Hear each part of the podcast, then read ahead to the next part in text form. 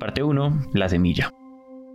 Eh, yo nací en Itagüí, Antioquia, eh, en un hogar clase media, papá, mamá, tres hermanos, eh, yo soy la menor. Y pues que crecimos con limitaciones económicas, pero en un hogar súper cálido, amoroso, y que a pesar de todas esas limitaciones económicas, tuve un tesoro cuando era niña, que era el acceso a los libros y esos libros que me acompañan aquí a, mi lado siempre, eh, pues marcaron un poquito mi infancia y era el un poco ver en esos libros plasmados en cuán grande era el mundo, aparte de lo que a lo que yo tenía acceso presencialmente, eh, que fue el, el, mundo de los niños y el libro gordo de Petete.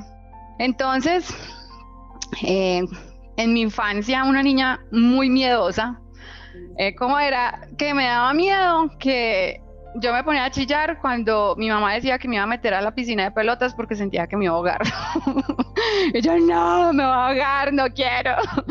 entonces, entonces, entonces, nada, perdí primero de primaria, me comía las uñas, o sea, mejor dicho, parecía un pollito mojado. Carolina Huertas, que es la mujer que están escuchando, es una de esas personas que lo hace sentir a uno como que uno es amigo de ella súper rápido y también es una de esas personas que da gusto escuchar porque dice como sin filtros lo que piensa y porque piensa cosas increíbles. Y como ya se dieron cuenta, ella ya no es un pollito mojado. Para hacer un recorrido rápido de su infancia, ella fue buena estudiante en el colegio, tampoco la más pila de todas, pero era buena estudiante. Pero hay algo muy curioso y es que cuando estaba terminando el colegio... Cuando nos hicieron las pruebas de aptitud, me dijeron que yo podía estudiar eh, zootecnia y yo hmm, no, eso no sabía ni con qué se comía. ¿Tú por qué crees que una prueba de aptitud arroja zootecnia? No, eso yo todavía me lo sigo preguntando hasta hoy, no tengo ni idea. ¿Por qué carajos dijeron que yo era, mi aptitud era ser como, como, rellena, como rellena el circulito con el lápiz, es como que tiene buen tacto con los caballos. No entiendo. No, no sé, yo tampoco entiendo cómo descubrieron que servía para una, para una carrera agropecuaria, más aún cuando yo nunca había tenido acceso al sector agropecuario. Pero bueno, de esos misterios que quedan de la vida como la existencia del universo, así eh, tengo la misma duda eh, hasta hoy. Y de hecho, aún en ese momento, pues yo como que no vislumbraba todavía eh, ingresar a una universidad. Para mí la educación superior era algo súper lejano, pero pues obviamente mi única opción para poder estudiar era, era la universidad pública. Yo no le paré bolas a eso, y me presenté a la de Antioquia a bacteriología dos veces porque había conocido a alguien, a una señora que como bacterióloga le iba muy bien. Y claro, pues uno con tanto chicharrón económico en la casa, uno dice, no, no, yo quiero estudiar algo que le dé plata. Y menos mal no pasé, no me gustan los laboratorios.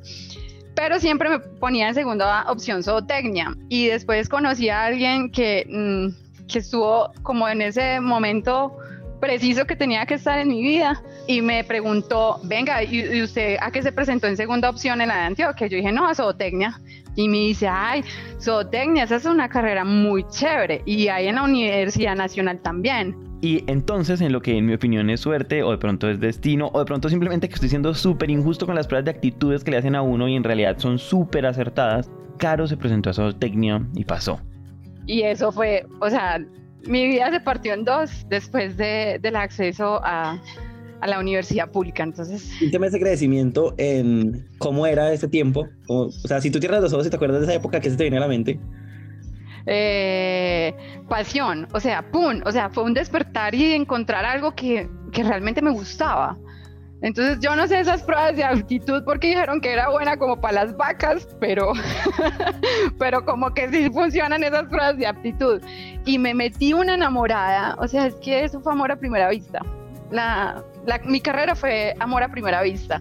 Solo te voy a describir esto. Yo llegaba a mi casa con cráneos de vaca y huesos para estudiar las partes de los nombres de cada pedacito de cada hueso. Y eso era un rollo porque era una, una chica que iba caminando por las calles con un cráneo pintado que todo el mundo miraba como loca. Entonces, pues era muy gracioso y, todo el mundo en mi casa me decía, esta se tostó, pero no, era como tan apasionada que hasta todo eso me lo llevaba a mi casa y por supuesto... Y así, o sea, disfrutándolo mucho, a Carlos se le pasó volando la carrera y entonces tal vez el segundo punto de inflexión de esta historia es cuando llega el momento de hacer las prácticas, cuando llega el momento de trabajar en serio. Me llegaron dos oportunidades de dos compañías de industria de alimentos que pagaban muy bien la pasantía.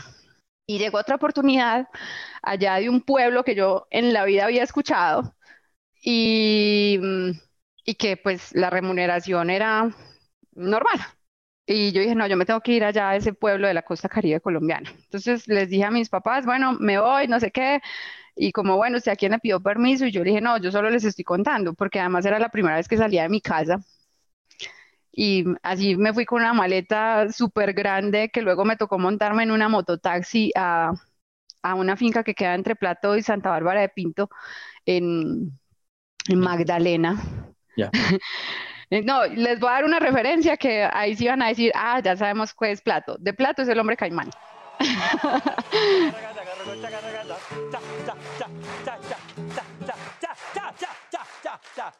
Señor, gracias. Cuando, cuando yo llegué allá, primero no el calor, segundo no hay vías, eh, tercero no hay energía, cuarto no hay agua potable, quinto no hay comunicación, sexto las personas de la comunidad eh, no tienen acceso ni a educación ni a salud.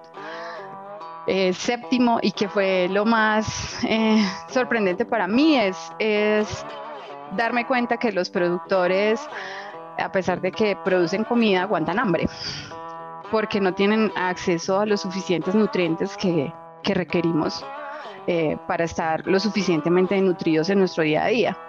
Recuerdo largas jornadas eh, a caballo, mucho sol, con un aire limpio, con un paisaje espectacular, con muchos retos asociados más que al manejo de los animales y la tierra, era el manejo de las personas. Entonces, pues ese era el reto finalmente más grande de todos. Y, recuerdo esa experiencia de mucho aprendizaje eh, para mí, de afianzar conocimientos eh, que finalmente había recibido en la universidad. Recuerdo inclusive mucho una experiencia una vez que me llamaron corriendo un domingo, ay doctora, doctora, venga, es que ayudemos al señor fulanito que está ubicado allí, que tiene una, vaca, una vaca con un parto distósico, es decir, que el ternero no venía en la posición normal para nacer y, y, era la única vaquita del señor. Y cuando fui a ver a, la vaca, eh, ya, ya el animal, el ternero estaba muerto por dentro y llevaba mucho tiempo muerto. Y claro, en la costa pues se le empezó a inflamar el ternero adentro de la vaca porque ya se estaba descomponiendo. Y yo me acuerdo que una vez un profesor nos pintó que a veces los partos distóxicos había que sacar el animal descuartizado. Y yo dije, oh Dios mío, te va a tocar hacer eso que te pintaron en un tablero. Pero finalmente todos esos huesos y esos cráneos que yo me llevaba a la casa y que porque uno le enseñaban esas vainas, pues me permitió finalmente pues sacar eh, el, animalito eh, que estaba ya muerto eh, y salvar a la vaquita del señor. Pero encontré la técnica finalmente de, no ir en contra de la realidad y de no llegar a imponer. Y este, este punto es bien importante. Uno a veces quiere imponer porque desde su punto de vista es correcto hacerlo, pero, pero eso no funciona yo creo que la mejor forma de aprendizaje, encontrar caminos, es mirar qué es lo que tenemos en común tú y yo y jalonar hacia eso en común que, tenemos. Entonces, por ejemplo, para curar un animal, yo le decía a los trabajadores, como ven, y, y tú cómo sueles hacerlo. Ah, no, yo lo hago así, así, así. Y yo le dije, ah, bueno, y si incorporamos esto otro también puede mejorar. Entonces era como unir lo, lo ancestral con lo, con lo eh, técnico y buscar un camino común. Y lo otro, pues que finalmente yo iba a hacer una pasantía y me quedé tres años trabajando. Y, y, cuando pues me quedé finalmente trabajando allá, eh, pues obviamente yo trabajaba con grandes ganaderos, eh, pero me empecé a, como a, inquietar mucho por la comunidad que rodeaba eh, esas fincas. En ese momento yo quería seguir estudiando, pero después de tres años uno genera lazos de todo tipo, con la comunidad, con las personas. Ellos se volvieron mi familia. Y, pero yo sabía que ya mm, había concluido mi etapa allí. Y yo recuerdo que cuando salí de allí, yo dije, yo algún día tengo que hacer algo que le transforme la realidad a estas personas, hablando sobre todo los pequeños productores. Y eso, ese, yo creo que sin saberlo, eso fue el primer motor, eso fue una semillita en ese momento ahí que quedó enterradita y que estaba esperando el sol y el agua para crecer. La siguiente parte sigue esta historia.